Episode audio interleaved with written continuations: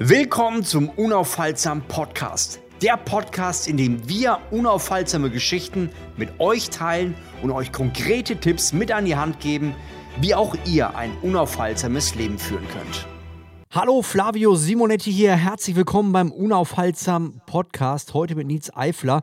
Für mich einer der spannendsten Gäste in den letzten Monaten. Schön, dass du am Start bist. Vielen lieben Dank, Flavio, dass ich dabei sein darf. Ich freue mich. Ja, ich habe dich das erste Mal wahrgenommen, muss ich ganz ehrlich sagen, auf Mallorca im Jahr 2022. Das war Juni, oder? War das Juni? Ich schaue gerade. Ja, glaube, 5. Ja. Juni.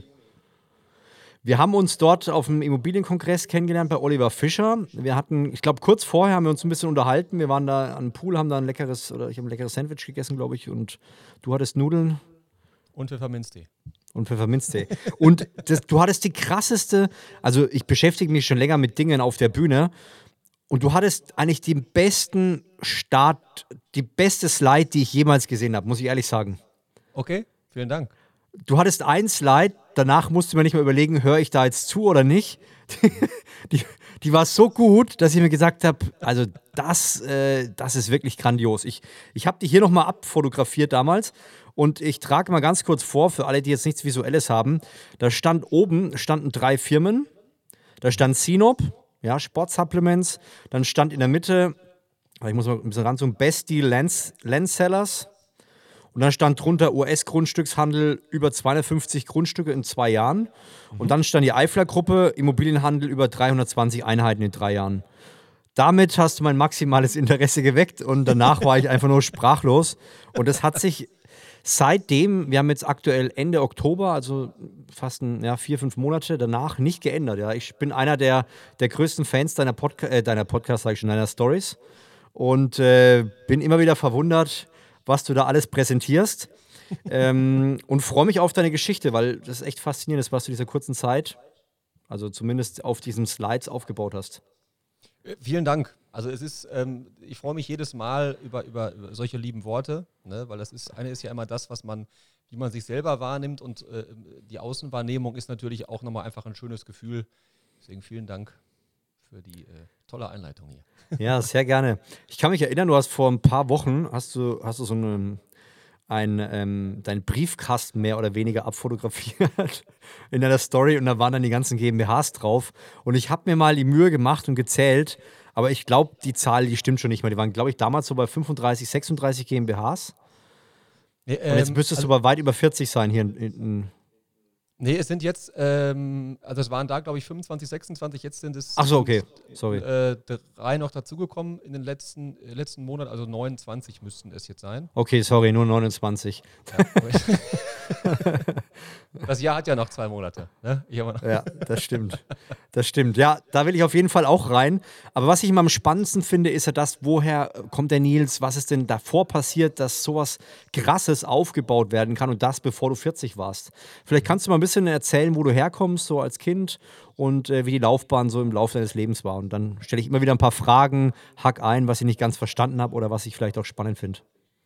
Also ich komme aus einer ähm, Patchwork-Lehrerfamilie. Bei mir sind wirklich alle Lehrer, also nicht nur meine Eltern, sondern auch ähm, die, die Eltern meiner Halbgeschwister, ähm, jetzt meine Geschwister, die teilweise die Partner meiner Geschwister, meine Tante und so.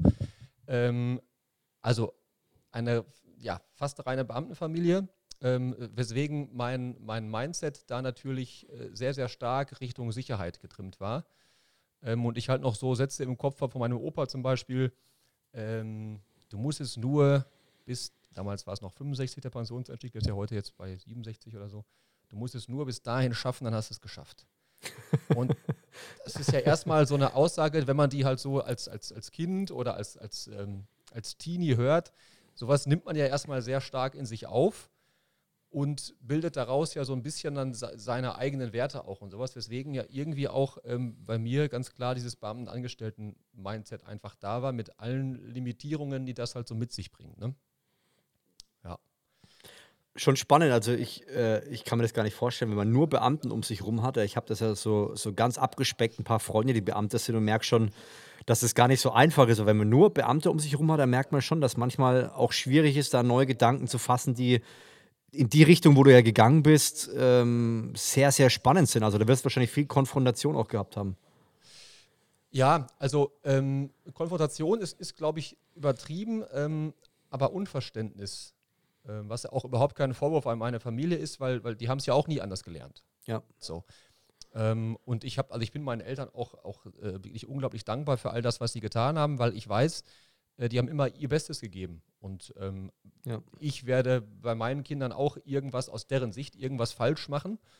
Ähm, wobei ich da ja auch mein Bestes gebe. Deswegen ist es überhaupt kein, kein Vorwurf einfach. Ich bin nur mittlerweile einfach sehr, sehr froh, dass ich, äh, ja, ich sag mal, die, die andere Seite kennenlernen durfte, wo es gerade nicht um das Thema Sicherheit geht und dann ganz, ganz lange gar nichts kommt, sondern eher um ganz, ganz positive, tolle Dinge, wie wie, wie stifte ich einen Mehrwert, ähm, was, kann ich, was kann ich geben, was kann ich Gutes tun für andere Kunden. Und, und das ist, ähm, glaube ich, immer so die, die erste und wichtigste Frage ähm, wer ist eigentlich genau mein Kunde und ja.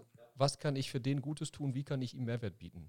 Und das Stark. ist ja so im, im, im Beamtendasein, da, da, also da, da, geht es ja einfach überhaupt gar nicht, also null in so eine Richtung. Ne? Ja. Null. Da geht es ja. nur noch um irgendwie eine Zeit abzusitzen und dann zu warten, bis man 67 ist. Ja, krass. Hast du dieses unternehmerische Denken damals gab es ja schon Nuancen in der Kindheit. Also ich kann mich bei mir erinnern, dann hat mich meine Mutter immer zu Flohmärkten geschleppt und dann habe ich so ein bisschen den Handel für mich entdeckt. Gab es da Momente, wo du sagst, da bin ich schon so ein bisschen in diese, in diese ganz andere Welt eingetaucht? Ich kann mich an einen Moment erinnern, da stand ich in der Grundschule, also da war ich so acht oder neun auf dem, ähm, äh, auf dem Schulhof und mir war irgendwie klar, ich kann nur reich werden, wenn ich Pirat werde, also werde ich Pirat.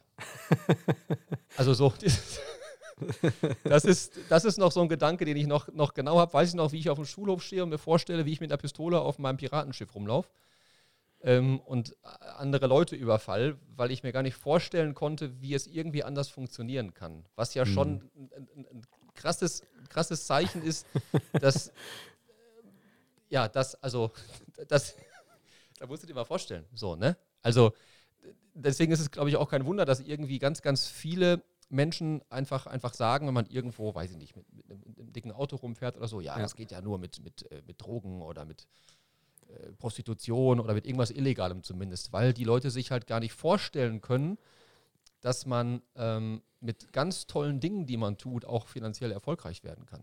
Was ich spannend finde, wenn man so die Kinderfilme anschaut von früher, dann wird, wird ja der Unternehmer wird ja immer schlecht dargestellt. Ja? Der hat einen Anzug an, der kommt mit einem äh, dicken Auto und macht dann irgendwas, wo die Kinder dann schlecht drauf sind, die werden dann beraubt ihres Grundstückes oder ihr, ihrer Lebensfreude und das ist ja etwas, was man sagen muss, das war so, also Pirat war ja noch irgendwie cool, da hast du Leute überfallen, aber das war noch irgendwie was Cooles. Ein Unternehmer ist eigentlich nur ein schlechter Mensch, ne? Ja, ich weiß nicht, wie du es aufgenommen hast. Und die haben auch immer schlechte Laune und sind einsam und, und, und also das ja. ist genau das, was du sagst. Ganz, ganz krass. Also das heißt, Pirat war so in deinem Kopf. Was kam da noch, wo du sagst, das ging dann vielleicht ein bisschen in diese unternehmerische Richtung oder in das unternehmerische Denken? Also ich habe mit 14 ähm, kam ich dann das erste Mal auf die Idee, äh, mit Haschisch zu handeln. Das war dann. Kannst ähm, du mal, nochmal wiederholen? Ich hab's, äh, es hat gerade gehangen. Ähm, ich kam mit 14 auf die Idee, mit Marihuana zu handeln. Ah ja. Ähm, das war jetzt vielleicht nicht unbedingt unternehmerisch, aber vielleicht so in die Richtung selbstständig zumindest. Das, das Gute ist, es ist halt bei dem, äh, bei dem Versuch geblieben, damit anzufangen. Ähm, weil sonst hätte ich ja auch noch irgendwie ganz, ganz andere Probleme bekommen. Äh, das heißt, Versuch, äh, sagt es mal konkret. Also wir, ähm, eine Platte hieß das damals irgendwie 100 Gramm. Ne, die hat, ich glaube, 500 oder 600 Mark äh, gekostet und ich hätte sie halt für 1000 Euro in kleinen Teilen verkaufen können, äh, für 1000 Mark verkaufen können. Ähm, und so habe ich halt dann alles Geld irgendwie gespart, wenn ich von meinen Eltern Essensgeld bekommen habe, nichts gegessen, sondern halt gespart, dass ich diese 500 Mark hatte, um eine Platte zu kaufen.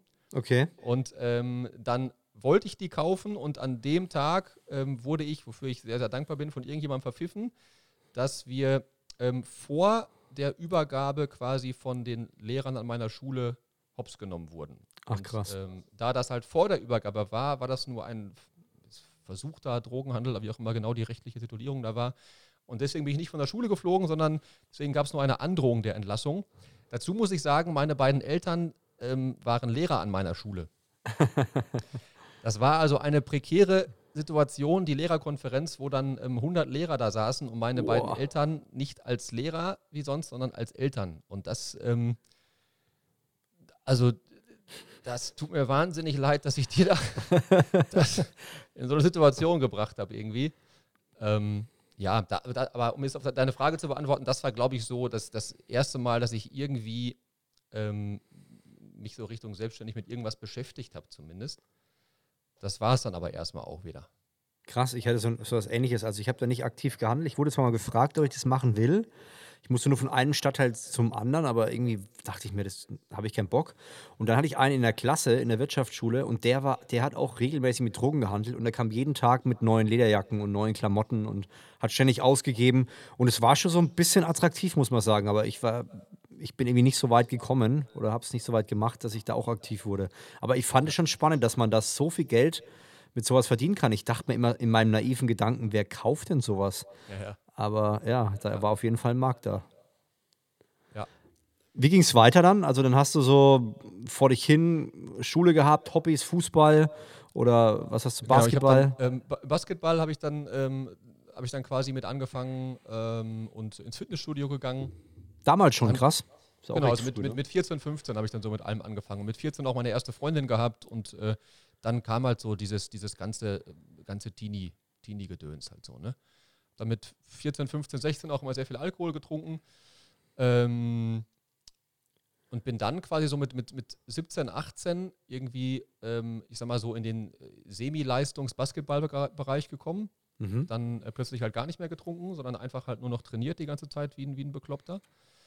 Ähm, rückblickend ähm, ist es für mich ähm, warum ich das so gemacht habe, äh, weil ich halt immer von meinem Vater gelobt werden wollte. So. Ah, spannend. Das habe ich jetzt vor, vor, vor drei, vier, fünf Jahren mit einer Therapeutin zusammen aufgearbeitet, diesen Satz, Papa, warum lobst du mich nicht? Hm. Und ähm, da haben wir, also das war ganz lange ein sehr negativer Antrieb für mich, nur rückblickend kann ich jetzt verstehen, warum ich mir dann in so vielen Bereichen so krass den Arsch aufgerissen habe. Um halt, ja, dieses Lob von meinem Vater mehr zu bekommen einfach. Ne? Finde ich interessant. Ich hatte, es, ich hatte es ja durchs Fitness hier mit 13 angefangen und mein Hauptgrund war natürlich einerseits, der erste Grund war Mädels, aber auch meinem Vater sozusagen ein Lob zu bekommen, schau mal, ich kriege trotzdem was hin.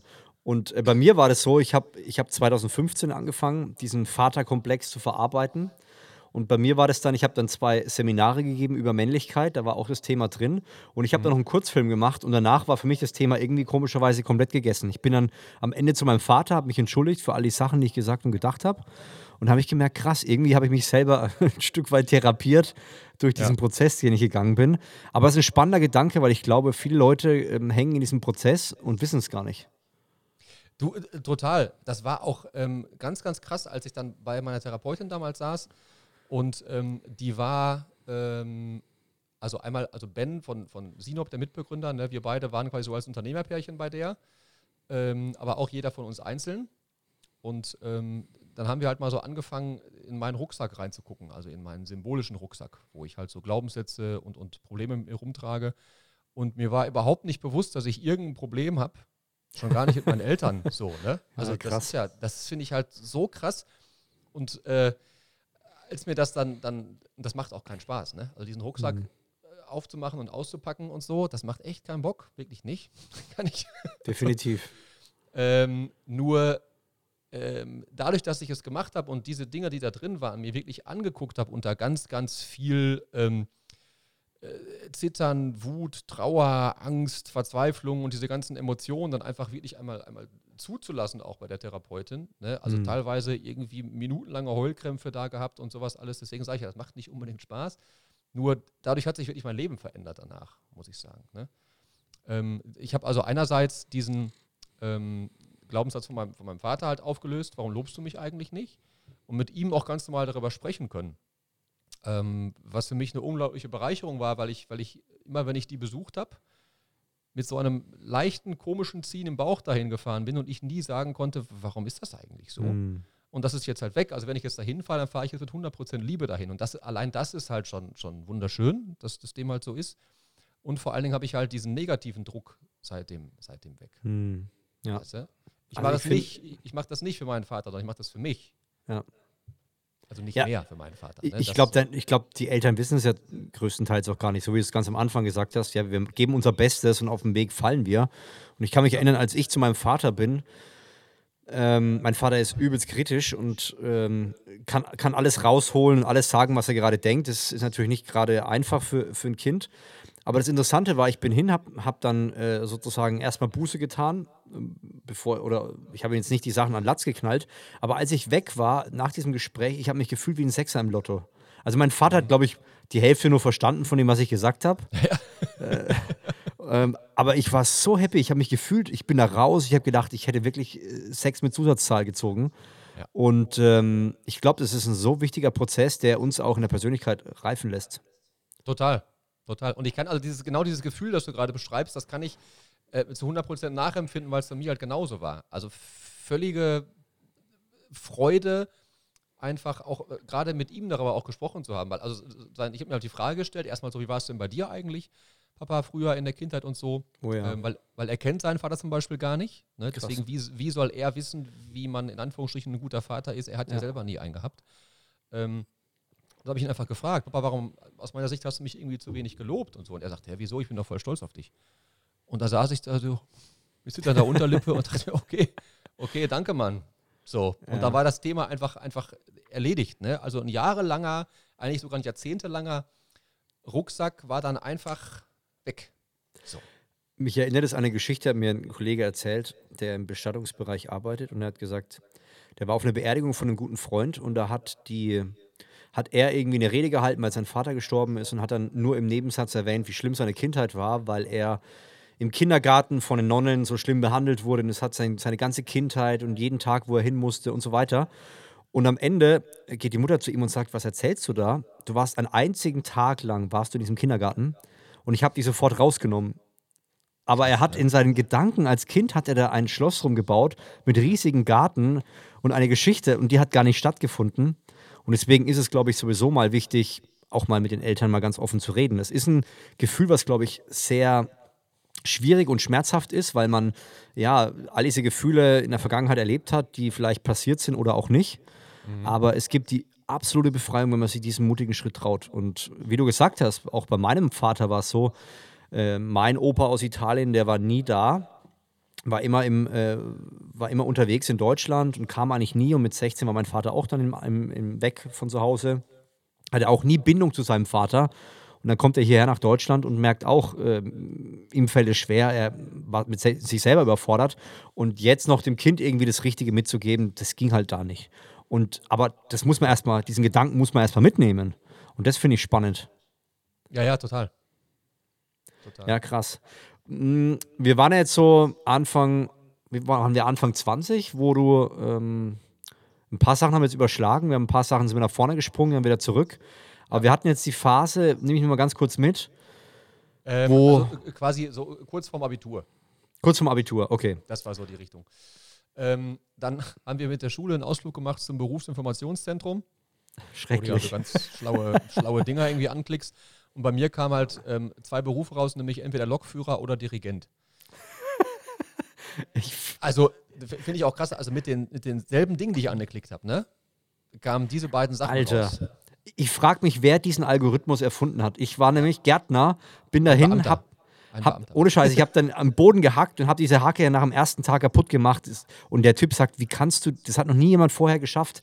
Also ich war das so eine Null und ich weiß nicht, wer diese, diesen Algorithmus erfunden hat. Der war schrecklich. Ja, ja, ja. Also und ich habe mir gedacht, what the fuck ist das denn jetzt hier? Finde ich, find ich beides kacke.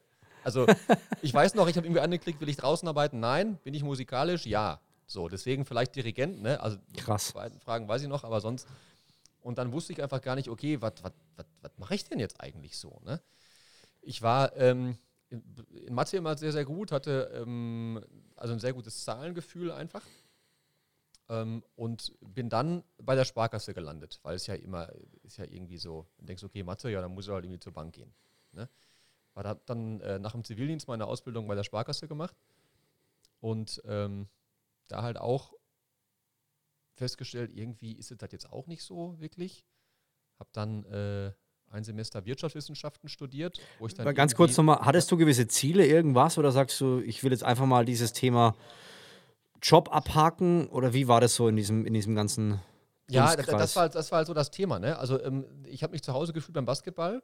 So, da habe ich mich halt gesehen und wertgeschätzt gefühlt und, und, und ähm, eigentlich war ich halt Basketballer. So, nur da habe ich halt kein Geld verdient, ne?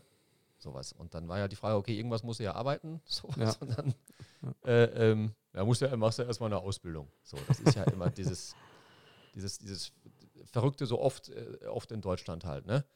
Ähm, um dann, wie ja auch so viele festzustellen, okay, das ist es jetzt halt irgendwie nicht, dann studiere ich einfach mal Wirtschaft.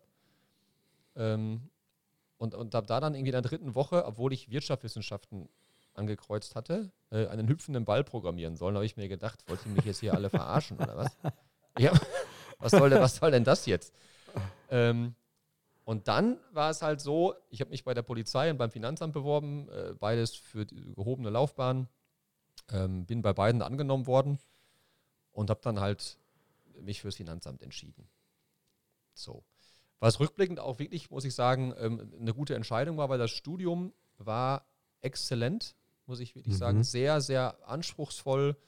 Ähm, habe dann irgendwann das Studium, Studium ging drei Jahre, ne? Und äh, so Mitte des letzten Jahres haben sich diese ganzen Mosaiksteinchen zusammengesetzt, was für ein abgefahren, krass geiles System das deutsche Steuerrecht eigentlich ist. Krass. Das höre ich auch zum ersten Mal der ganze Bums halt so zusammenhängt und sowas. Also viel, viel zu komplex aus meiner Sicht und viel zu, viel zu schwierig gemacht. Nur, ähm, das ist ja die, die, die eine Brille aus Sicht des Nutzers. Nur ja. aus sowas zu erschaffen, ist ein, ein Geniestreich. Das ist total krass, wie das alles irgendwie zusammenhängt, steuerübergreifend und so.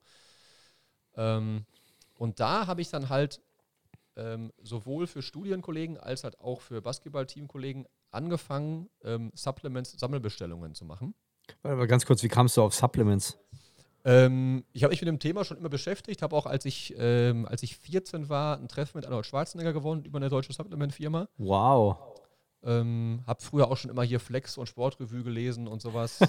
äh, bis ich dann irgendwann. Wer hat das hab, nicht? Ja, ja, bis ich irgendwann verstanden habe, okay, die sind alle, alle so, so unfassbar hardcore auf Stoff, weil man glaubt ja dann irgendwie immer noch, man kann das halt irgendwie schaffen mit Reis, Hühnchenbrust und Brokkoli. Und 30 Sätze, 40 Sätze Schulter. Ja, ja genau. Und äh, man trennt auch die, das hintere Beinmuskeltraining von dem vorderen Beinmuskeltraining. und solche, solche Sachen dann alle noch. Ne? Ja. Ähm, und ich habe halt bei meiner Größe, also ich bin 1,92 groß, ich habe 65 Kilo gewogen. Boah. Ähm, also ich war halt spindeldür, einfach wirklich. Und es war halt für mich deswegen zwangsläufig relativ schwierig zuzunehmen. Ähm, Internet gab es halt mit 14, 15 einfach noch nicht. Mhm. So. Und äh, deswegen waren halt Supplements so meine ersten Berührungspunkte halt mit, mit 14, 15, aber dann, ähm, also daher kamen quasi so die, die ersten Kontakte dazu. Und ähm, ich hatte halt äh, als Student einfach relativ wenig Kohle, ähm, was auch irgendwie eine echt coole, coole Erfahrung war, weil es war halt so, ähm, wenn wir halt essen waren, konnte ich halt eine Pizza Margarita in klein essen, weil eine Pizza Thunfisch groß konnte ich mir halt nicht leisten. So. Ja, krass. Ähm, das, davon zehre ich heute halt noch oft von, von diesen Erfahrungen. Kenne ich, ich auch, sagen. ja. Ähm, also ich, ich war nie arm, ne? das, das halt nicht, nur ähm, ich bin heute umso dankbarer, dass ich heute äh, gar nicht mehr gucke, was rechts auf der Karte steht, nämlich der Preis, und immer nur gucke, was links steht. Ja. Und das ist, ähm, und das finde ich auch das Schöne, dass es, also jedes Mal, wenn ich, wenn ich essen gehe, empfinde ich dann, und ich gehe oft essen, empfinde ich Dankbarkeit dafür, dass ich nur noch nach links gucken muss und nicht mehr nach rechts. So. Ganz kurze Frage: Welches Jahr war das, wo du mit den Supplements begonnen hast? Äh, du meinst mit den äh, Sammelbestellungen? Ja, wo du mit Supplements, genau, wo du damit gestartet hast? Äh, also mit Sammelbestellungen habe ich dann gestartet 2007. Ähm, und da quasi, quasi ganz normal so mit, mit äh, ich habe dann, ähm, ich habe äh, sehr viel Peak genommen, ne? also einige, du wirst die Marke wahrscheinlich auch kennen. Ja, klar. Ähm, und äh, ab dann irgendwann 12% Stammkundenrabatt bekommen und ist dann quasi zum normalen Preis an meine Teamkollegen und halt an die Kommilitonen weitergegeben. Also habe dann quasi bei so einer 200-Euro-Bestellung, habe ich halt dann 24 Euro für mich gehabt. Ähm, was dann halt für mich ist, okay, ich kann jetzt äh, ins Kino gehen und eine große Pizza Tonno essen und ähm, Nachtisch auch noch. So, was sonst nicht drin gewesen wäre. Ne? Also Krass, das, ja. das war da halt sehr cool. Ähm, das waren also dann quasi meine, meine ersten ich sag mal, legalen Berührungen mit, äh, mit so einem, ja, also mit einem kleinen Handelsgeschäft. Also ich tue etwas, biete irgendwie einen Mehrwert, dass die anderen Kunden extra nicht bestellen mussten und keine Versandkosten zahlen mussten und sowas und dafür bekomme ich halt ein bisschen was ab. Einfach, ne? Interessant. Ich habe das, äh, ich habe 2007 auch mit meinem ersten Online-Shop gestartet, der, der hieß Flimonet. Und äh, ich habe das dann ganz normal im Online-Shop verkauft, aber ich habe das nie gewuppt bekommen, weil die Marge immer so klein war. Du hast ja bei so einem 25 Euro Protein hast du 5, 6 Euro gemacht. Und dann musstest du aber dann, dann wollten die Leute von den 14 Geschmäckern, ich hatte damals Body Attack, und die wollten immer genau den einen Geschmack, den du nicht da ja. hast. Und dann hast du wieder für 100 Euro bestellen müssen, um 6 Euro zu machen. Ja. Und ich habe dieses Spiel irgendwie nie hingekriegt. Ich habe dann irgendwann gesagt, lass mich in Ruhe, weil es lohnt sich für mich überhaupt nicht mehr. Ja, ich mache die Scheiße nicht mehr mit. Von daher lustig, da waren wir im gleichen Jahr, äh, im gleichen Segment, ja. Ja. Nee, und dann ähm, 2009 war ich mit dem Studium fertig ne? und ähm, musste zeitgleich auch im Basketball aufhören, weil mein Knie kaputt war. Ähm, und kam dann aus dem, aus dem, wie gesagt, sehr anspruchsvollen Studium raus ins Finanzamt. War, war Katastrophe. Katastrophe. Also vom, vom ich also, wollte gerade sagen, diese Kreativität, die du hast, wenn ich die vergleiche mit, ich habe nie Finanzamt da irgendwie was studiert, aber es ist irgendwie habe ich das Gefühl, es sind zwei verschiedene Welten da, oder? Sind es auch. Sind es, sind es definitiv. Ähm, also natürlich verallgemeinere ich jetzt, es sind ja nicht alle Mitarbeiter da irgendwie äh, doof oder sterbensunglücklich oder sowas, ähm, sondern es geht ja so ein bisschen um, um Wahrscheinlichkeiten einfach ja. halt, ne? Ja. und, und äh, um so eine Grundstimmung und sowas. Ähm, und also ein Satz, den ich noch ganz, ganz krass vor Augen habe, ist mein, mein Zimmernachbar, der war ähm, Mitte 50 und hat immer gesagt, Nils, noch elf Jahre und 301 Tag Alter. in Pension. So. Und das, und das fand ich halt dann, dann ähm, also losgelöst davon, dass man da einfach nur also seine Zeit abgesessen hat und überhaupt nichts äh, kreativ, Mehrwertstiftendes, keine Ahnung was, irgendwie tun durfte, konnte, fand ich das halt so schlimm, dass ich mir dachte, ey, und was ist dann in elf Jahren? Dann bist du von heute auf morgen glücklich und führst ein erfülltes Leben. Oder und was ist mit den elf Jahren? Also nehmen wir jetzt mal an, du bist ja schon heute in elf Jahren. Ne? Selbst dann wage ich zu bezweifeln, dass du einfach so glücklich bist. Und noch schlimmer finde ich, die elf Jahre jetzt, die sind in deinem Kopf einfach schon, einfach schon weg. Die sind hm. schon abgehakt. Hm. Und da dachte ich mir auch wieder, das, das, das will ich nicht. Das, das kann ich einfach nicht. So.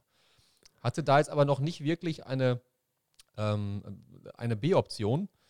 Ähm, wobei ich dann halt äh, 2010 wirklich ähm, intensiv mit Supplementhandel angefangen habe. Ich habe dann im, im Keller ähm, einfach, also Fremdmarken, ne, also auch Body Attack, Ironmax, Cytec, äh, Peak und sowas halt dann dahingestellt. Dann kam diese ganze Hardcore-Booster-Zeit und habe dann einfach einen Reseller gemacht, ähm, was, was echt gut funktioniert hat, was mir auch echt viel Spaß gemacht hat. Also ich war immer so um halb vier, viertel vor vier zu Hause vom Finanzamt und dann stand ich bis 18 Uhr im Keller.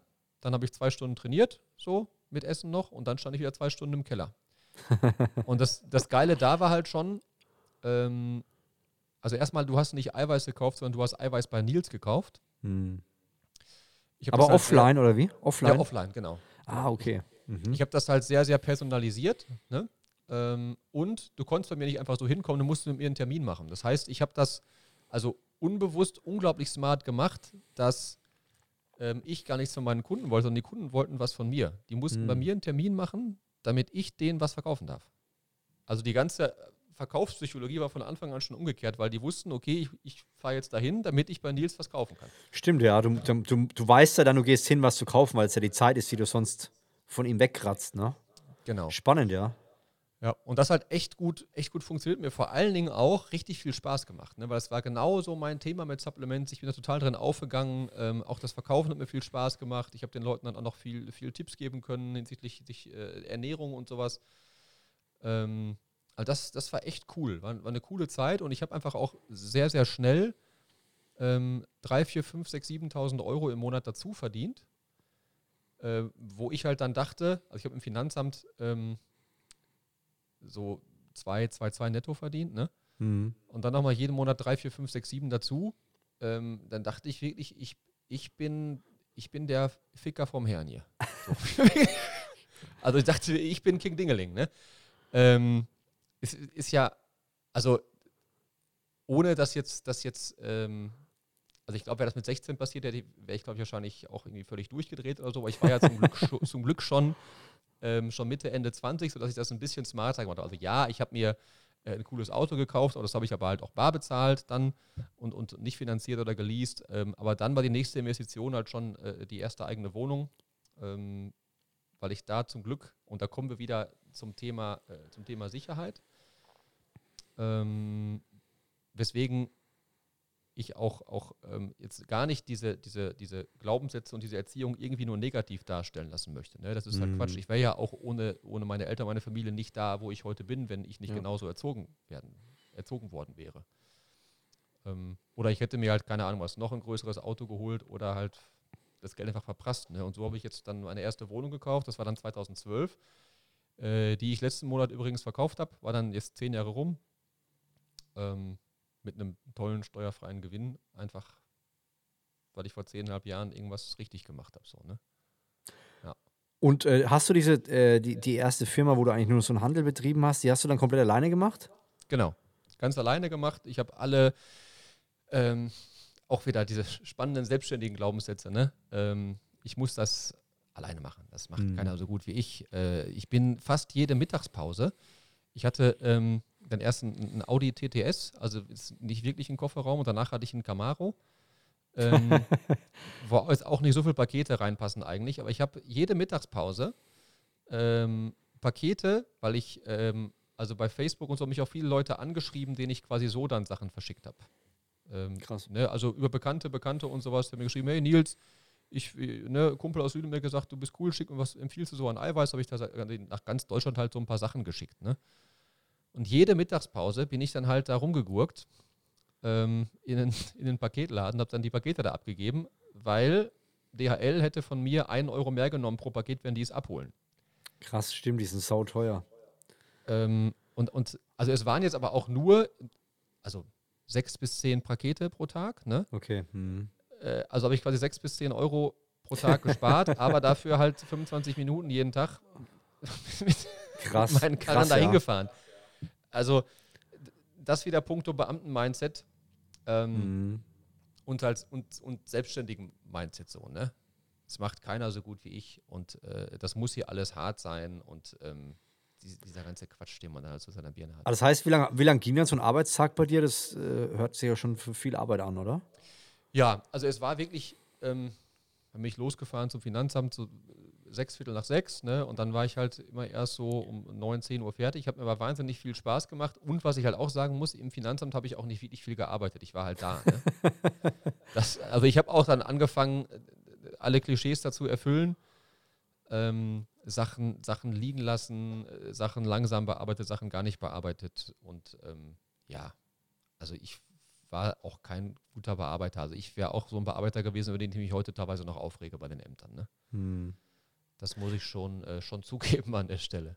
Ja. Hattest du dann Freundin oder war das, war das alles so alleine dann möglich? Ja, genau. Ich hatte eine ähm, langjährige Partnerin zu der Zeit und äh, die, ähm, die hat also auch, auch Lehramt studiert.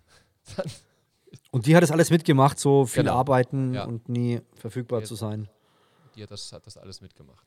Ja. Krass. Und äh, dann kam ja irgendwann äh, die Sinop-Geschichte, oder? Welches Jahr war das? Genau, ähm, Januar 2015. Okay. Ähm, Habe ich dann mit Ben zusammen Sinop gegründet und ähm, war da aber immer noch im Finanzamt. Also das, das ist auch, auch Kurz, vom Kopf her einfach. Kurze Frage noch, äh, warum hast du in dem Moment jemanden dazugenommen? Es lief ja eigentlich ganz gut. Was war jetzt so der nächste Switch, zu sagen, ich hole mir einen rein? Ähm, also es war nicht, ich hole mir einen rein, sondern es, es war halt eher, ähm, es, also ich bin in einigen Bereichen ganz gut, aber ganz viel kann ich nicht. Und äh, Ben war es halt so, der war halt bei einer, ähm, bei einer Supplement-Firma angestellt, wir haben uns kennengelernt, bei denen hatte ich auch relativ viel angekauft. Ah ja. Ähm, und Ben konnte quasi all die Dinge gut, die ich nicht kann und andersrum. Und ähm, so haben wir uns dann quasi zusammengetan. Und es war halt gar nicht, ich hole eine rein, sondern wir beide machen was Neues zusammen. Ah ja, cool. Und ohne ihn wäre ich auch nicht in der Lage gewesen, das, das aufzuziehen und andersrum halt auch nicht. Und das war halt dann schon direkt eine sehr, sehr schöne Geschichte, weil wir uns einfach wahnsinnig gut ergänzt haben. Was ich spannend finde, also ich habe ja damals mit 2009 mit YouTube angefangen und dann habe ich 2010, 11 so ein bisschen recherchiert, macht es Sinn, eine eigene Marke zu gründen und dann gab es natürlich äh, Skytech, Wider, Body Attack, ähm, Best Body Nutrition und so weiter. Und für mich war dann klar, okay, da gibt es schon zu viele Platzhirsche, da brauche ich gar nicht erst reingehen. Die Einkaufspreise sind, sind teuer, die Marge, keine Ahnung, wo ich da hänge. Und ihr habt eigentlich dann nochmal drei, vier, fünf Jahre später gesagt, let's go. Was war da der Antrieb? Weil da gab es ja noch viel, viel mehr Marken, die dann plötzlich im Game drin waren. Ähm, also der Antrieb war einmal, das war auch so ein bisschen die Zeit, wo das erste Mal aufkam, dass ganz viele gar nicht das reinpacken, was sie draufschreiben. Mm. Ähm, woher halt auch unser Slogan kam. Also Sinop steht dafür Shit is not our business. Mm. Den natürlich nicht ich mir ausgedacht habe, weil ich marketingmäßig äh, eher so ein auf dem Niveau von einem Aldi-Toastbrot bin. Das ist halt nicht so ganz, nicht so ganz meine Kernkompetenz, aber ein unglaublich, unglaublich geiler Slogan, muss ich da wirklich sagen. Ähm, und wir wollten halt einfach eine, eine, ähm, Auti eine autistische, eine authentische, äh, ehrliche, transparente Marke sein. Hm. Ähm, und das war euer Wettbewerbsvorteil, mit dem ihr gedacht habt, damit könnt ihr den Rest schlagen. Ja, Oder also der, zumindest was der, holen. Der andere Vorteil war, und das sind da auch Sachen, die ich halt irgendwie unbewusst richtig gemacht habe, ähm, was mir heute auch in allen Unternehmensbereichen, und das sind ja wirklich einige mittlerweile, ähm, auch immer sehr viel zu Erfolg verhilft. Ich glaube, die wichtigste Frage ist immer, wer ganz genau ist eigentlich hier mein Kunde?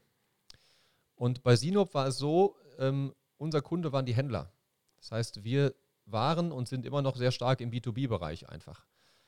Ähm, und dadurch, dass der Händler unser Kunde ist, war es zum Beispiel so, bei uns gab es einfach nie Rabatte. Weil, mhm. wann kotzen die Händler am meisten, wenn die Kunden reinkommen, immer hier bei ESN gibt 20% Rabatt, kriege ich die bei dir auch. Mhm. Das finden Händler ja scheiße. So, na gut, dann bestelle ich halt online. Und bei uns gab es, ähm, also wir hatten eigentlich immer nur eine Ausnahme, nämlich zur FIBO, ähm, gab es nie Rabatte für Endkunden. Und ähm, deswegen haben die Händler das halt sehr, sehr stark gefeiert einfach, weil die halt eine verlässliche hohe Marge hatten an der Stelle mhm. einfach. Ne? Ja. Stimmt, das ist ein wichtiger Punkt. Ja, ja sehr interessant. Und dann, ich meine, du hast ja, wann bist du raus? Letztes Jahr oder vorletztes? Letztes Jahr. Letztes Jahr, ich meine, es waren jetzt sechs Jahre, das ist, das ist nicht viel Zeit. Ihr habt das Ding richtig zum Erfolg getrieben, ne? mit mehreren Millionen Umsatz im Jahr. Ja. Was waren das, sechs, sieben Millionen? Äh, also im, im, im, besten Jahr haben wir über 8 Millionen gemacht. Wow. Ähm, und äh, also wir haben das einfach echt gut gemacht, ne? muss, ich, muss ich wirklich sagen. ähm, ja, ich finde es ja auch ganz wichtig, sowas sagen zu dürfen, weißt du? Also das, das äh, Ja, ist ja auch cool. Ich meine, das darf ja. man auch, wenn man so einen Erfolg hat. Ja, ähm, und vor allen Dingen halt auch wirklich ganz viel Spaß dabei gehabt und ganz viel Herz da reingepackt, ne? Hm. Und Ben und ich haben uns also wirklich wahnsinnig, wahnsinnig gut ergänzt. Ähm, und, und deswegen war halt auch die Therapeutin, der, der Coach halt nochmal so unglaublich wichtig. Äh, gerade weil wir halt so verschieden waren, gab es natürlich auch einige Reibereien. Ich glaube, wir konnten uns halt äh, in den ersten ein, zwei Jahren hätten wir uns jede Woche auf die Schnauze hauen können gegenseitig. ähm, das, also das war für mich auch ein ganz, ganz wichtiges Learning hinsichtlich, äh, hinsichtlich persönlicher Werte, weißt du? Hm. Also ein großes Problem von uns war halt, ähm, als wir dann so nach, nach zwei Jahren uns das erste Mal irgendwie das Adjektiv erfolgreich gaben, war halt für Ben ganz klar, weil sein wichtigster Wert war und ist Familie. Ähm, wir sind ja erfolgreich, deswegen natürlich arbeite ich am Wochenende nicht. Und mein wichtigster Wert war, ist es nicht mehr, ne? Anerkennung und Erfolg. Ähm, weswegen für mich völlig klar war, wir sind erfolgreich, natürlich arbeiten wir das ganze Wochenende. Und also ja, alleine mit diesem alleine mit diesem einen Punkt war mir natürlich eine riesen Kontroverse, wo ich dachte, wenn mal du Spacken, warum gehst du denn einfach nicht ans Telefon und müssen Dinge nach vorne bringen? Und, und er halt gleichzeitig in seinem Kopf, hör mal, du Spacken, warum arbeitest du denn die ganze Zeit? und uns das erstmal, das erstmal zu verstehen gegenseitig und auch zu akzeptieren und zu respektieren, äh, hätten wir ohne, äh, ohne unsere Therapeutin, glaube ich, einfach nicht geschafft. Ne? Hm. Deswegen, das hat uns wirklich gemeinsam einfach nochmal auf ein völlig anderes Level gehievt. Spannend. Ich habe ich hab das ja hier in meinem Büro, wo ich bin, da zwei, bin ich 2010 eingezogen und hatte im gleichen Jahr hatte ich äh, zwei Geschäftspartner, die, die, haben hier gemeinsam das Büro gemietet. Und äh, die waren eigentlich das perfekte Team. Der eine war übelst der Kreative, der hat irgendwie die, hat gewusst, wo Google gerade wieder einen Bug hat und hat die das ausgenutzt, indem er dann irgendwie Super Affiliate bei Zalando wurde und die gesagt haben, wie kriegst du sowas hin? Und der andere war eher so dieser, er arbeitet Sachen ab, und hat genau das gemacht, was der nicht konnte. Aber im Kern haben die sich immer gestritten, bis sie irgendwann auseinander sind, weil die gesagt haben, ähm, du machst das eine nicht und warum machst du das nicht und warum sie haben nicht verstanden, dass sie sich eigentlich gut ergänzen. Und ich finde ja. es einen mega wertvollen Punkt, dass man sagt, okay, wenn man auf einen gewissen Weg geht, braucht man vielleicht nach außen auch eine, eine Hilfe, um zuzuhören, um zu schauen, was sind denn die Prinzipien, die uns gerade komplett auseinanderbringen. Ja, total.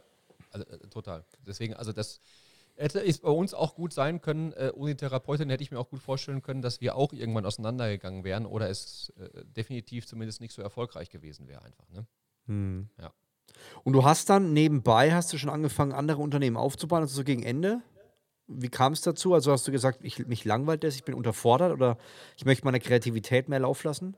Also es gab halt einen, einen ganz, ganz wichtigen Punkt. Ein langjähriger Glaubenssatz von mir war, ich bin nur gut genug für viel Geld, wenn die Arbeit hart und beschwerlich ist. Okay. So. Deswegen war es ja in der Konsequenz total logisch, wenn immer irgendwo Freiräume entstanden sind und wir die ersten Mitarbeiter eingestellt haben und sowas und es hätte irgendwie leichter werden dürfen, kam ich auf die Idee, mir wieder irgendeine Scheiße zu suchen, die halt hart und beschwerlich sein muss, weil sonst hätte ich das Geld nicht behalten dürfen. Interessant. Und als, ähm, das war auch schon so 2018, 19, ähm, als ich dann halt auch diesen Glaubenssatz mit der Therapeutin aufgelöst hatte, ähm, habe ich auf einmal festgestellt, ey, das ist ja, also erstmal ist das einfach, wenn man das will, wenn man viel delegiert, wenn man Prozesse und Strukturen schafft und so weiter. Und das, Mhm. Wichtigste, das Wichtigste für mich war, es darf einfach sein. Es ist völlig okay, wenn das alles kinderleicht ist, wenn es dir einfach von der Hand geht, wenn es nicht anstrengend ist, wenn du nicht hier Hard Work beats Talent und Hard Work pays off und sowas alles, was ja Sätze sind, die ja auch eine Daseinsberechtigung haben. Ja. Nur es darf auch einfach sein. Und als ich das verstanden hatte, hatte ich auf einmal total viel Zeit, weil wir ich bei Sinop einfach halt, wir, ne, Mitarbeiter hier delegiert, da, also dieses, dieses klassische Eliminieren, Strukturieren, Delegieren, so. Ähm, und auf einmal hatte ich halt viel Zeit und da ich ähm, damals immer noch meine wichtigsten Werte Anerkennung und Erfolg waren, war es für mich dann halt so, dass ich äh, dann halt guckte, okay, was mache ich denn jetzt eigentlich so?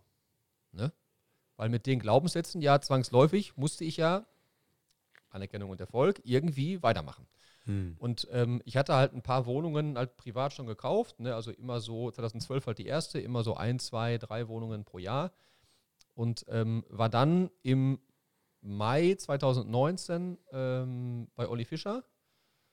Äh, wie bei so vielen von uns hat er ja irgendwie einen Schalter im Kopf umgelegt. Und äh, da habe ich das erste Mal verstanden, ach, man kann Immobilien halt auch handeln. Man muss die gar nicht nur halten. Hm.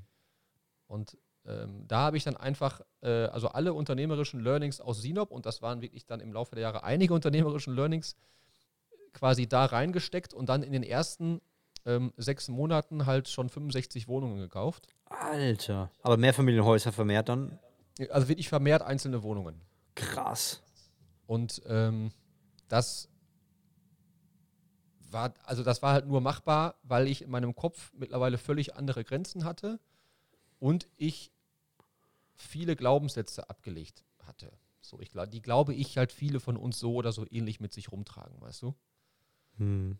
Aber schon Ähm, verrückt, 65 Buden. Ich meine, bist du ja organisatorisch auch irgendwo beschäftigt. Oder hast du da gesagt, ich nehme sofort einen Bauleiter und die ganze Geschichte so aufgerollt? Oder wie hast du das geschafft, so viel parallel zu machen? Ja, also ich habe ähm, erstmal, und das ist, fand ich auch immer ganz, ganz wichtig, zu gucken, was ist jetzt eigentlich ganz, ganz genau das Problem hier, ähm, das ich persönlich habe, weil jeder von uns hat ja in jedem Geschäftsfeld unterschiedliche Probleme, die er sieht. Und ich hatte halt zwei Probleme. Einmal, ich konnte den Verkaufspreis von dieser Wohnung renoviert und gestaged nicht abschätzen. Hm. Und ich konnte die Handwerkerkosten nicht abschätzen, die es kostet, um die halt in diesen Zustand zu bringen. Und ähm, deswegen habe ich da etwas gemacht, was ich äh, heute immer noch in allen Bereichen mache. Ich habe mir Profis darin gesucht, um dieses Problem zu lösen. Hm. Also ich hab, zu- bin zu jeder Besichtigung anfangs ähm, mit der Homestagerin, mit dem Handwerker und mit dem Makler, der es verkaufen soll, hingefahren. Und habe den dreien Ah, halt vorher gesagt, pass auf, ich will hier halt gern groß was aufziehen. Ähm, und glaubt mir, das, das kann ich und das wird funktionieren. Vertraut ihr mir, dann möchte ich ganz gern, dass, dass, dass ihr mitkommt, weil ich brauche euch dafür. Und das war halt ein, ein, ein Riesenvorteil. Also wir sind quasi einmal durchgegangen. Die Stagerin hat dem Handwerker gesagt, was er tun soll. Der Handwerker hat mir gesagt, Nils, das kostet hier 10.000 bis 12.000 Euro. Der Verkaufsmakler hat mir gesagt, Nils, wir schaffen hier 120.000 Euro. Habe ich einfach rückwärts gerechnet und konnte so vor Ort immer direkt sagen, ja oder nein. Krass. Geile Sache. Ist ja nämlich so, war, das, nämlich- das war mega, einfach an der Stelle, weil ich unglaublich Speed reinbringen konnte ähm, Mhm. und die anderen Themen einfach, einfach gelöst waren. Ich meine, das klar ist, ähm, als es dann so schnell losging, dann kommen natürlich irgendwann die nächsten Probleme, wa- was ja, glaube ich, halt als Unternehmer unsere Hauptaufgabe ist, einfach immer wieder Herausforderungen oder Probleme oder wie auch immer du das jetzt betiteln willst, auftauchen, um dafür Lösungen zu finden. Ja. Und klar, dann kamen irgendwann die nächsten Herausforderungen mit, äh, was ist dann eigentlich mit, mit äh, Liquidität, mit Eigenkapital, mit Bonität, ähm, mit Darlehen und so weiter. Ne? Dann hatten wir irgendwann zu wenig Handwerker und so weiter. Also es ist, kaum ist das eine gelöst, ploppt das nächste wieder auf, aber das ist, ähm, also mag auch wieder nur ein Glaubenssatz sein, aber das gehört Mhm. irgendwie aus meiner Sicht halt so dazu. Ne? Ist ja nämlich ein bisschen an, an Henry Ford, der damals nochmal in, in der Anfangszeit, wo es durch die Decke ging, dafür kritisiert wurde, dass er eigentlich von der Materie gar keine Ahnung hat. Und dann äh, gesagt hat, es geht ja gar nicht darum, dass ich alles weiß, sondern dass ich die Leute kenne, die alles wissen. Genau. Also und das, das bringt es, glaube ich, auch so auf den Punkt. Und das ist auch ähm, das, das Thema, weswegen ich überhaupt so viele, also weswegen mir so viele Unternehmen gehören können, die ähm, in, ja auch teilweise in verschiedenen Bereichen einfach, einfach Dinge tun. Weil ich von der Materie überhaupt keine Ahnung habe, muss ich aber auch nicht haben. Hm. Ne, Ich sage das halt immer, meine, meine Aufgaben sind Strategie, Wachstum und Verantwortung. Und ähm, nicht jetzt irgendwie, ob ich sagen kann, ist jetzt die Tür hier nach DIN-Norm, keine Ahnung was, eingebaut Hm. oder so. Aber ich keine Ahnung, interessiert mich auch überhaupt nicht. Also die meisten meiner Objekte sehe ich halt auch nie. Weil das, das, das äh, für mich gar nicht, gar nicht interessant ist halt. Ne? Die, die, also, Du hast dann Leute, die, die letztendlich mit dir eine GmbH gründen, die haben, kriegen das Kapital. Du weißt, die haben es drauf und dann wird der Deal geshared zum Teil. also ich mache genau, ich mache auch viel mit Partnerschaften wirklich. Ähm, einmal aus, aus dem Grund, wenn ähm, es ein Deal ist, an den ich sonst nicht rankommen würde, also meistens irgendwelche Off-Market-Deals oder sowas, und ich halt oft Bonität und oder Kapital stelle. Ähm, Habe ich gerade gedacht, aus zwei Gründen mache ich das? Oder? Nee, Zeitgründe habe ich nicht okay. gehört. Das, Nee, hast du also gerade das- gedacht. Das ist, äh, äh, also das, ähm, das ist der, der Grund und, ähm, und weil ich es halt total schön finde, einfach ähm, gemeinsam Erfolg zu haben. Hm. So.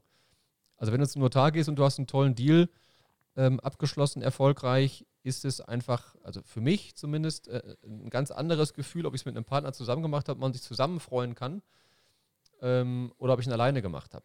Das stimmt. Ja. Gerade auch, weil ich, weil ich mittlerweile jetzt halt ähm, finanziell in der Situation bin, dass, ähm, also ob ich jetzt ein Objekt mehr verkaufe oder nicht, das, äh, also ich freue mich über jeden, über jeden Verkauf, aber das ändert an, mei- an meinem Leben nichts, weißt du? Hm. Und deswegen geht es da mittlerweile viel mehr um das Gefühl, dass, dass solche Deals auslösen. Und das finde ich halt gemeinsam einfach viel, viel schöner als alleine. In dem vollen Bewusstsein, dass sich der Profit dann auch halbiert. Ähm, aber, es geht ja um Spaß, weißt du? Also, Ja, ein schöner Gedanke, finde ich, dass, dass es nicht mehr ab gewissen Moment nicht mehr nur ums Geld geht, sondern vor allem auch darum, schöne Momente zu teilen mit anderen Menschen. Finde ich Ja. sehr, ähm, sehr schön, schönen Gedanken und ich muss sagen, äh, kenne ich. Also ich merke es ja auch, ich habe eigentlich immer alleine gearbeitet und jetzt mache ich immer mehr Zusammenarbeiten, weil ich merke, es ist auch ein anderer Drive dahinter. Ne? Wenn du alleine bist, musst du irgendwann auch gewisse Sachen machen, die du nicht so gut kannst, weil du musst dann Leute anrufen oder managen, bis, bis das ganze Ding steht. Aber wenn du gleich einen hast, der das für dich macht, machst du es vielleicht weniger, aber schneller im besten Fall und hast die Freude, die du dir gemeinsam teilst. ja. Das auf jeden Fall. Wie war das, wie war das dann mit Sinop? Da hast du dann aufgehört vor äh, letztes Jahr. Ja. Wie kam es dazu und äh, wo ist jetzt so dein Hauptfokus? Also, ich habe dann, ähm, ob das jetzt wirklich durch die Immobiliengeschichte kam, das kann ich jetzt gar nicht so, so genau sagen. Ähm, ich habe nur irgendwann gespürt, ich bin mit dem Herzen nicht mehr so dabei. Ne? Ich brenne einfach nicht mehr so für das Thema Supplements wie noch davor. Und ähm, das, hat, das hat Ben einmal, einmal so treffend auf den Punkt gebracht. Er sagt, Nils, mit deinen Immobiliengeschichten, das kannst du alles machen, das ist überhaupt kein Thema. Aber ähm, mein Gefühl ist, du peitscht sie noch nicht mehr nach vorne, sondern du tust Dinge, ähm, die Sinop zwar nicht schaden, aber es ist ja ein Unterschied, ob du mit 100% Power irgendwas nach vorne peitscht oder ob du verhinderst, dass irgendwo ein Schaden auftritt. Und das ist so ein Satz, der in mir kleben geblieben ist und wo ich halt auch dann wirklich lange drüber nachgedacht habe. Und ähm, mein, mein, mein Herz hat einfach dann, dann gesagt, ey, das, ich, ich, ich fühle das nicht mehr. Hm. So, einfach. Und ähm, um die Story da jetzt vielleicht so, so ein bisschen abzukürzen, also es, ähm, ähm, ich habe mit Ben dann einfach ganz, ganz, also wir haben eh äh, unfassbar offen gesprochen. Also es gibt neben meiner Frau keinen Menschen, mit dem ich so offen gesprochen habe.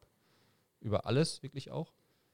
Ähm, also wir haben uns dann, dann, dann äh, quasi geeinigt, wie wir es machen. Und ähm, also ich glaube, dass es keine schönere Trennung gibt, als die wir beide aufs Parkett gelegt haben, hm. muss ich wirklich sagen ähm, so, auf, so auf Augenhöhe und voller Dankbarkeit und Vertrauen und, und, äh, und Respekt gegenseitig, gegenseitig auch. Ähm, ich weiß noch, ich habe im, im Mitarbeitermeeting Rotz und Wasser geheult. Also, äh, also, die Entscheidung, dass ich, dass ich äh, raus möchte bei Sinop, die war sehr rational und die habe ich auch nicht einen einzigen Tag bereut. Hm. Ähm, in dem vollen Wissen, dass es definitiv das Richtige war, rauszugehen. Ähm, und es tat auch sehr, sehr gut und war echt schön, einfach im Mitarbeitermeeting. Ich habe, drei Heulkrämpfe gekriegt, ähm, um das denen da, denen da zu sagen. Ähm, das hat sich sehr, sehr befreiend und schön angefühlt, ähm, da so, ja, so emotional loslassen zu dürfen. Und auch, wir haben dann noch einmal so ein ähm, äh, Goodbye Sinop-Video quasi gedreht, da musste ich auch nochmal volle Kanne heulen. äh, aber es war einfach dadurch ja auch irgendwie total, total authentisch und das ist ja auch so die, die Story von Ben und mir dann da irgendwie gewesen, hm. ähm, dass wir authentisch da den, den, den Bums nach vorne gepusht haben. Ne? Ja. Ja, das ist schön. Und jetzt bist du ja äh, voll Immobilien und was ich sehr spannend finde, ist dieses Landscape in, in Amerika. Das kann ich mir überhaupt gar nicht vorstellen. Vielleicht kannst du das mal ganz kurz erklären, wie da Leute auf einem anderen Kontinent irgendwie mit einem großen Team und du stehst da irgendwie noch mit dabei. Wie kann man sich das vorstellen, wie das funktioniert? Also da, da ist es halt wirklich so, dass ähm, führt operativ komplett ein Partner von mir, das ist der Robin. Ähm, auch, also der ist nicht nur Partner, sondern halt auch Freund. Und ähm, der hasselt da halt volle Kanne operativ. Und das Einzige, was ich da mache, also ich habe ähm, quasi viel Kapital reingegeben und wir machen einmal in der Woche äh, so ein ungefähr 60-minütiges Update-Meeting. Okay.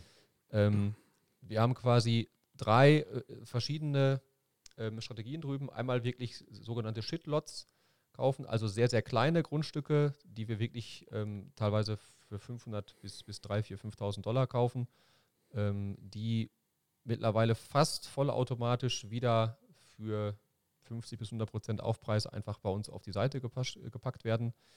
Ähm, das andere ist, dass wir ähm, mittelpreisige Grundstücke kaufen, die wir halt dann halt auch mit, mit, mit Realtors vor Ort äh, vermarkten. Wir sind vor allen Dingen in Nordflorida unterwegs. Und ähm, das dritte, dass wir da äh, jetzt halt auch in so, eine, in so eine Art Projektierung gehen, dass wir, ähm, dass wir Rechte schaffen. Das ist in den USA ja alles noch so ein bisschen anders als bei uns hier ähm, Rechte schaffen, also sei es jetzt äh, Baurechte oder, oder ähm, es gibt auch verschiedene Klassen in den USA teilweise von, von Grundstücken, ähm, die, ich sage jetzt mal so, die, die, die Klasse heben, ähm, also durch Lösungen, wie sonst, also das klassische Werthebel, durch Lösungen einen Mehrwert stiften und da liegt halt dann unser Gewinn drin. Ja. Interessant. Das, aber das, wie kann man sich vorstellen? Also, du hast das gesagt, beim einen Fall fast automatisiert. Das heißt, man akquiriert ganz klassisch Grundstücke, dann merkt man, okay, da will jemand verkaufen, man weiß, was es wert ist und dann sucht man sich dann ähnlich wie beim Immobilienmakler eine Seite, wo man dann die Grundstücke wieder offiziell verkauft. Wir, wir haben wirklich eine eigene Seite. Ähm, also okay. für diese, für die, für die kleinen, ne, also für die, für die sogenannten Shitlots. Ähm, haben wir wirklich noch, noch eine eigene Seite und das halt auch bewusst vom, vom Marketing und vom Layout halt getrennt von den normalpreisigen Grundstücken. Weil auch hier halt die Frage wieder war, wer ist eigentlich mein Kunde? Und aus unserer Sicht sind es halt zwei verschiedene Kunden. Also einmal die wirklich ähm, halt für 3000 äh, Dollar ein Grundstück kaufen oder die halt für 50.000 ein Grundstück kaufen, sind ähm, verschiedene Kundenprofile, denen verschiedene Dinge wichtig sind. Deswegen haben wir es da halt wirklich auch von, den, von der Vermarktungsstrategie ganz, ganz strikt getrennt. Spannend. Und äh, die Sachen hier in Deutschland, das ist dann hauptsächlich, also du hast jetzt diese, äh, hast du gesagt, knapp 30 verschiedene Unternehmen. Ich habe keine Ahnung, wie du das alles hinkriegst, aber ich denke mir, ich habe jetzt nur drei Unternehmen und ich merke immer wieder allein, mit welcher Karte ich was zahle oder welcher, in welcher Identität ich gerade was mache.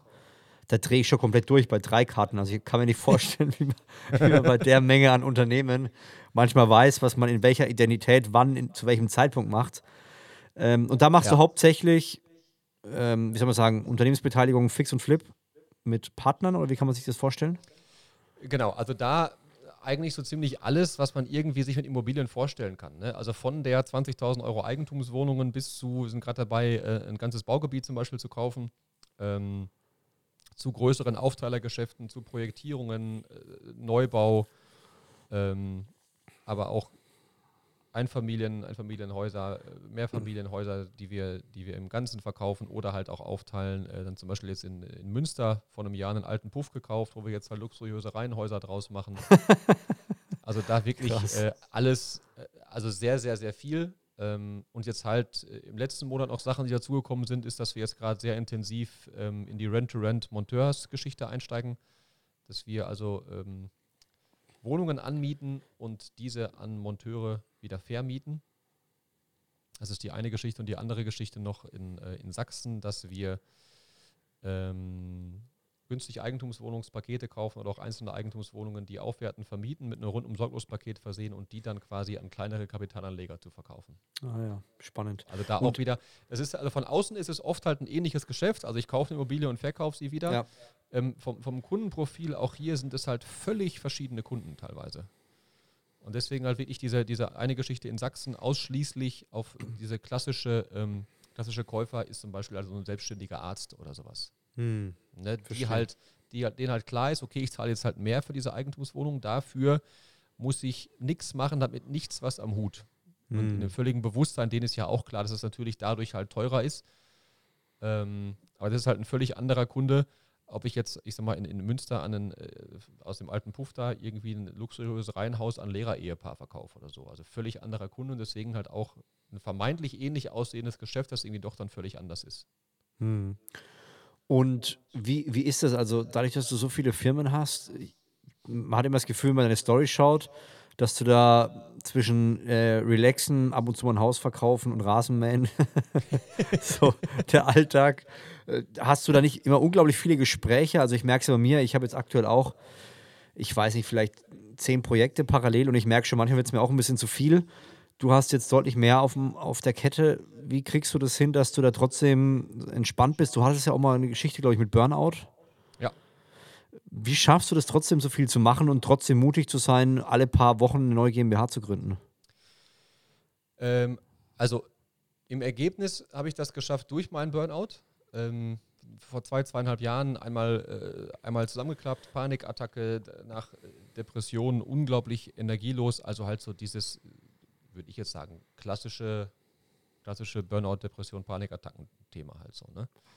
Ähm, was ich, wofür ich jetzt rückblickend wirklich dankbar bin ähm, und also ich muss dazu sagen, es ging mir, es ging mir richtig scheiße, ne? Also richtig, richtig scheiße. Und auch so Gefühle, die ich halt vorher gar nicht kannte. Also völlige Antriebslosigkeit, ähm, teilweise auch, auch, auch wirklich Angst einfach gehabt.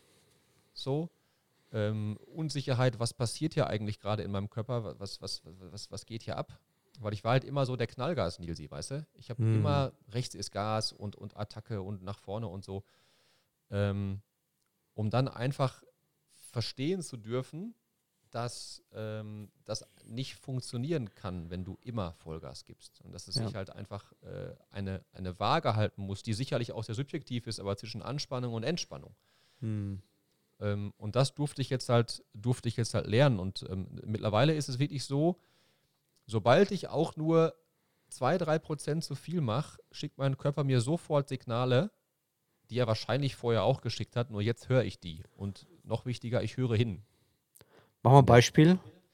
Beispiel ist, ähm, ich sitze in einem, in einem Meeting und merke auf einmal, dass ich, äh, dass mir leicht schwindelig wird. So. Wenn ich dann nicht hinhöre, kriege ich ein, ein sehr, sehr unangenehmes Ziehen im Bauch. Ähm, spätestens da höre ich mittlerweile hin und sage dann, sorry, ne, lass uns einmal eine Pause machen, können wir alle einmal entspannen hier. Ähm, Vielleicht gehen wir auch einmal hier eine Runde noch spazieren zusammen oder sowas oder jeder für sich, dann können wir gleich gerne weitermachen. Hm. Ähm, das, also, und das ist mittlerweile auch mein, mein, mein wichtigster Wert, äh, Selbstliebe. So. dieses, ähm, dieser gesunde Egoismus, dass in, de, in dem Wissen, wenn es mir gut geht und wenn ich ja. mich liebe und auf mich aufpasse, wie viel mehr kann ich dann auch für andere tun und anderen geben? Ich schreibe das mal mit, kannst ruhig weiter erzählen, äh, die Punkte, die mir jetzt bisher aufgefallen sind. Und das ist, ähm, also vorher mein wichtigster Wert, Anerkennung, Erfolg, total im Außen. Ne? Mhm. Ähm, wodurch ich auch so, auch so erfolgreich geworden bin. Ähm, also Erfolg ist ja sehr subjektiv, also für meine Definition erfolgreich geworden bin, aber halt hardcore im Außen und ähm, jetzt durch den wichtigsten Wert Selbstliebe einfach, ähm, dass ich mich freue, also auch jetzt bei deiner Einführung, das ist, das erzeugt mir ein schönes Gefühl, wenn du, wenn du zum Beispiel sowas zu mir sagst. Ähm, aber ich brauche das nicht mehr, um glücklich ja. zu sein. Weißt du? Und das ist ähm, eine unglaubliche Entlastung, die ich, die ich seitdem habe. Ich bin, bin ähm, dankbar für positive Sachen von außen, aber ich bin nicht mehr darauf angewiesen. Hm. So. Und das ist so befreiend ähm, und hat mir selber so viel Druck rausgenommen. Ähm, und dadurch kriege ich jetzt auch die Kurve zu deiner, zu deiner äh, eigentlichen Frage. Ähm, ich arbeite so in, in der Woche vielleicht 20 Stunden.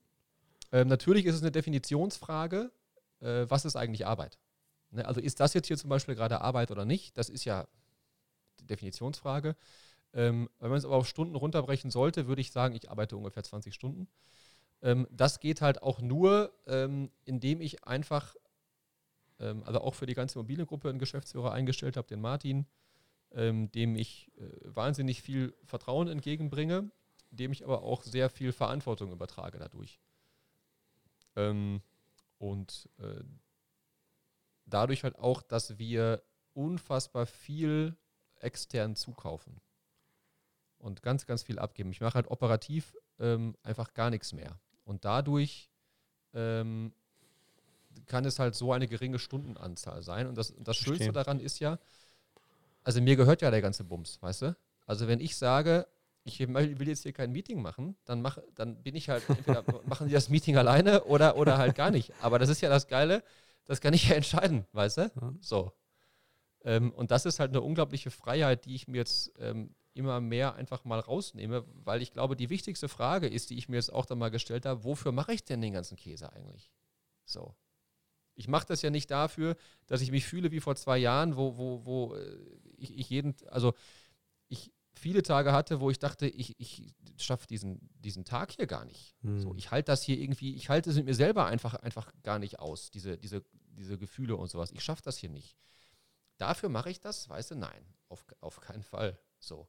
Dafür, dass ich, dass ich gestresst bin, äh, unglücklich bin, schlecht schlafe, nein. So. Ich mache das für so Tage wie heute und ich versuche halt ähm, jeden Tag so Tage wie heute zu machen, dass ich heute Morgen meinen Sohn in die Schule bringe, ähm, ich danach in die Sauna fahre, danach war ich alleine Mittagessen und jetzt ähm, darf ich mich äh, mit dir über, über mein Leben unterhalten und gleich äh, fahre ich Rasenmähertraktor, weißt du? Also so. Ja. Wie kann man sich das vorstellen? Also, wenn, wenn wir jetzt von den 20 Stunden reden, ich meine, du hast es im Nebensatz erwähnt und man sieht es auch in deinen Instagram-Stories kauft, ihr kauft immer wieder an. Das heißt, kommt dann einer ähm, zu dir persönlich, einer der Geschäftspartner und sagt, hey, ich will dein Haus kaufen, was sagst du dazu? Oder läuft das alles über die Geschäftsführung und die sagt dann, äh, das ist alles im Rahmen, was der Nils gesagt hat, let's go? Äh, also jede Kaufs- und Verkaufsentscheidung treffe ich mit. Okay. Ähm, ich kriege die Sachen nur sehr, sehr aufbereitet. Ne? Also zum Beispiel bei, ne, bei, einem Verkauf ist du, Nils, äh, Gesamtinvest für Objekt A ist äh, 410.000 Euro wir haben jetzt ein Angebot über 490.000, sollen wir machen? Ja, nein. Also da kann mhm. ich ja in fünf Sekunden entscheiden. Okay. Ne?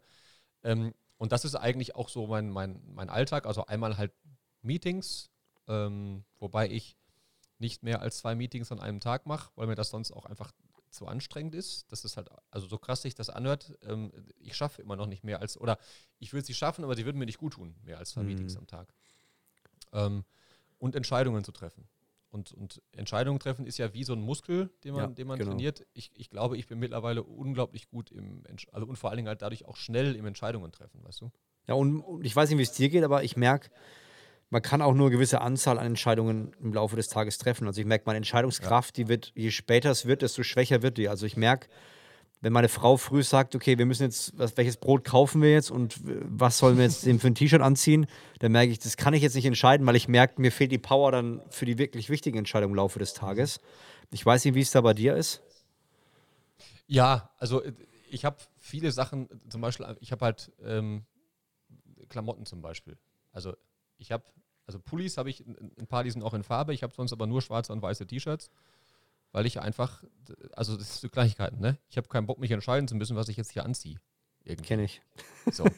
Das, das, und das ähm, hat auch ein paar Jahre ge gebraucht, zum Beispiel, ähm, bis meine Frau das verstanden hat, wie wichtig es für mich ist, dass ich weiß, wo Dinge stehen. Sei mhm. es jetzt Zahnpasta oder Salzstreuer. Also ich merke das schon, also wenn ich irgendwie die Schublade aufmache und die Zahnpasta ist nicht da, dann muss ich bewusst ähm, gucken, okay, wo ist die jetzt? Genau. Und da merke ich schon, dass das, äh, dass ich mich darüber aufrege, weil das irgendwie ineffizient ist aus meiner, aus meiner Sicht. Äh, weswegen ich, wie ich Lore gesagt habe, du Schatz, sei mir nicht böse, nur ist das ist eine Sache, die ist mir echt wichtig. So, dass die Dinge einfach immer da stehen, wo sie sonst auch sind. Sei es jetzt der, der Schneebesen oder, oder die, meine, meine große Glasschüssel für meinen Frühstücksporridge. So, so, so Kleinigkeiten, wo andere denken, bist, bist du behindert oder was ist dein Problem? Ne? Aber das sind halt, du hast es gerade so schön gesagt, das sind sonst Entscheidungen, wo ich gucke ich jetzt, okay, wo kann es sein, gucke jetzt in den rechten oder in den linken Schrank oder sowas, äh, die alle irgendwie Energie ziehen.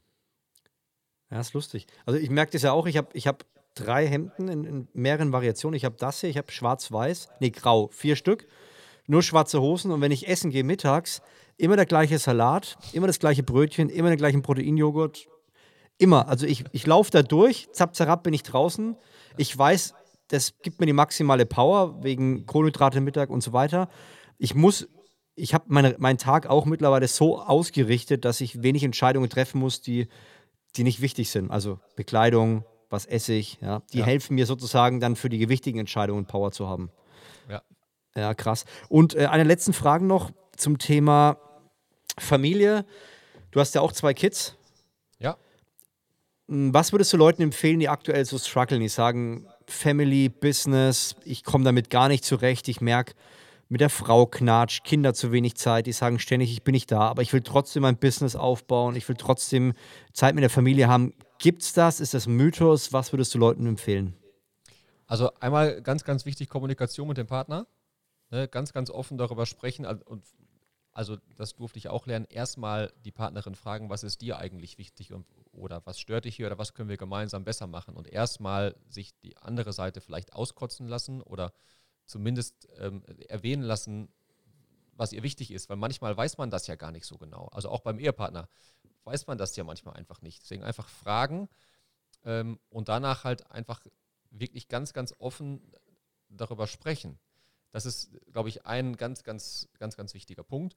Ähm, dann vielleicht selber einmal die Frage stellen, warum brauche ich denn eigentlich so viel Zeit in den Dingen, die ich hier tue, beruflich? So, ähm, ich fand halt einen Satz, ähm, der mir sehr viel geholfen hat, ähm, muss ich das jetzt machen? Und das ist halt auf vier verschiedene Arten gelesen. Ne? Also, mhm. das, also muss ich das jetzt machen, muss ich das jetzt machen, muss ich das jetzt machen und muss ich das jetzt machen? Das, ähm, ist ein Satz, der mir da sehr viel geholfen hat, weil ich einfach verstanden habe, ähm, also ich muss das schon mal gar nicht machen. So, jetzt muss ich das auch nicht machen und so weiter. Ne? Ähm, es gibt halt viele Sachen, die einfach nicht von dir erledigt werden müssen. Und dann ist ja die Frage, warum zur Hölle tust du sie eigentlich? Also die Antwort ist meistens dann einfach Grenzen oder Glaubenssätze in deinem Kopf. Hm. Ähm, aber du kannst dir für ganz, ganz viele Tätigkeiten einfach Hilfe oder Leute dazu holen. So sei es jetzt familiär, eine Putzfrau, eine Haushaltshilfe, solche Geschichten, jemanden, der, der im Garten unterstützt oder sowas, oder auch für den Aufbau deines, deines Unternehmens. Ähm, viele, viele Themen, die einfach nicht von dir gemacht werden müssen. Mhm. Und so kannst du dir einfach, einfach Zeit, Zeit und oder Energie freischaufeln für Sachen, die wirklich von dir gemacht werden müssen. Ja. Und ähm, weil ich ja einfach ein Riesenfan da, davon bin, sich in allen Bereichen Profis an die Seite zu holen, ähm, weiß ich ja, dass du ja in der Art auch, äh, auch ein tolles Programm hast, das du anbietest. Ich glaube, dass du das äh, unaufhaltsam. Ähm, Sieben Tage unaufhaltsam, ja. Ja, ähm, Programm, das wäre halt auch sowas, was ich einfach dann jedem empfehlen würde zu machen, der an der Stelle struggelt, weißt du? Weil, also erstmal, ähm, du hast ja den ganzen Scheiß auch schon durch. So, du kriegst, du kriegst es hin, du weißt, wie es funktioniert.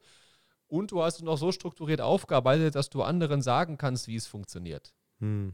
Deswegen, wenn ich da ein Problem hätte, würde ich, würd ich auf jeden Fall, ähm, ja, also halt dein, dein ich nenne ihn jetzt Kurs, dein ja. Programm, also würde ich das auf, das auf jeden Fall machen, um da mir einfach erstmal Input zu holen.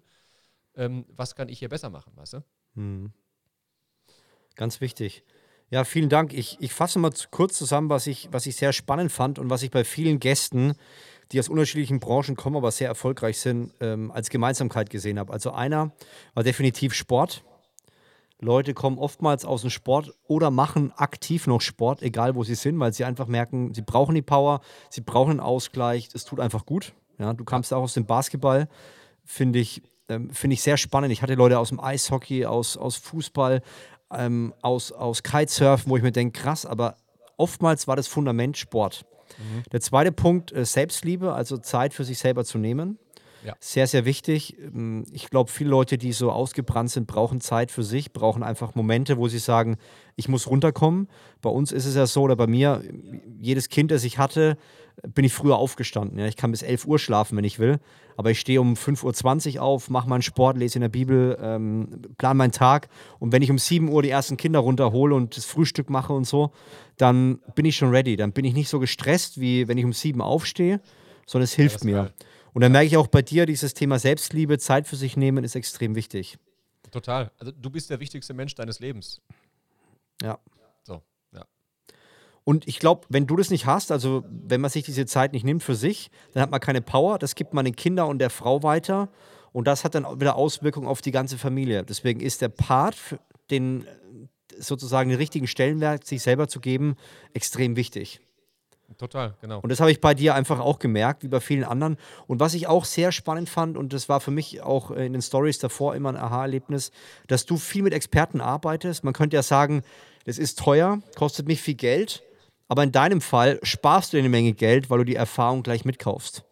Genau, genau. Und, und das, das, war für mich mal so, also nicht, äh, nicht obwohl ich viel Geld für Experten ausgebe, verdiene ich viel Geld, sondern weil ich viel Geld für Experten ausgebe, verdiene ich viel Geld. Das finde ich auch einen ganz, ganz äh, wichtigen Unterschied von der, von der Definition her halt, ne? Ja. Ja, wow. Also ich habe extrem viel mitgenommen und ich, dank, ich bedanke mich für deine Zeit, für all dein Know-how, was du mitgegeben hast und äh, freue mich, dass du als Gast auch hier im Unaufhaltsamen Podcast dabei warst. Du, vielen Dank, ähm, dass ich dabei sein durfte. Ja, sehr gerne. Ich Ach, kann nur empfehlen, folgt Nils auf Instagram. Es macht Spaß, deine Stories zu schauen. Nils Eifler eingeben auf Instagram. Noch irgendwie Möglichkeit, mit dir zu connecten? Gibt es da noch was? Ähm, also, nein. Okay, sehr gut. Also bei Instagram äh, bin ich auch äh, interaktiv, da kriege ich immer sehr viele Fragen und, und, und sowas und die beantworte ich da auch gerne. Ähm, ansonsten bin ich immer sehr dankbar, wenn äh, WhatsApp und Telefon still sind und deswegen äh, sehr gut. Ich das, ja, kann ich 100% nachvollziehen. Ich bin auch oftmals ja. nicht erreichbar, Leute beschweren sich, aber ich sage, die Zeit braucht man einfach, ja. um nicht zu viel ähm, Impulse zu bekommen. Ja, die, die Anzahl der Impulse sorgen auch dafür, dass wir nicht mehr entscheidungsfreudig werden. Ja, definitiv. Cool, vielen Dank. Dann würde ich sagen, denkt immer dran, unaufhaltsam ist eine Entscheidung. Macht's gut, Servus. Solltest du Fragen oder Feedback haben, dann schreib gerne auf Instagram flavio.simonetti oder Sebastian Daniel Schick an. Wir helfen dir gerne und freuen uns über dein konstruktives Feedback.